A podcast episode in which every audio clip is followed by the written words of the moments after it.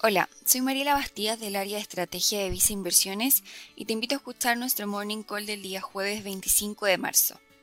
Durante la jornada del martes y miércoles, el presidente de la Reserva Federal de Estados Unidos, junto a la secretaria del Tesoro del mismo país, se presentaron frente al Congreso para discutir respecto a la recuperación de la economía, de su visión de la inflación y de cómo ha sido la respuesta fiscal y monetaria para enfrentar las consecuencias económicas de la pandemia. Este evento, en particular, estuvo altamente monitoreado por los inversionistas del mercado de tasas, luego de que la semana pasada no se agregaran estímulos adicionales en la reunión de política monetaria del Banco Central del país.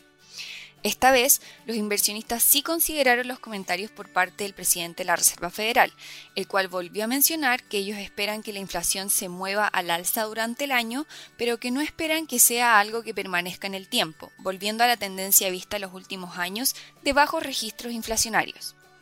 Con todo, observamos caídas en las tasas de interés del bono del Tesoro de 10 años de Estados Unidos, desde niveles cercanos a los 1,75% observados durante la semana terminada el 19 de marzo, hasta niveles de 1,6%, recuperando parte del retorno negativo que ha registrado la categoría de renta fija internacional durante el año. En Inversiones consideramos que la tendencia al alza observada en este inicio de año debería estabilizarse en los próximos meses, lo que permitiría reducir parte de la volatilidad que han experimentado las categorías de renta fija internacional.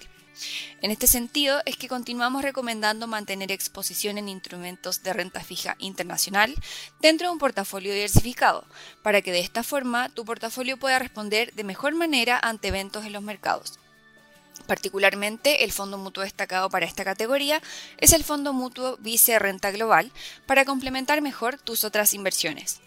Finalmente, si quieres saber más sobre nuestras recomendaciones, te invitamos a visitar nuestra página web viceinversiones.cl o contactando directamente a tu ejecutivo de inversión.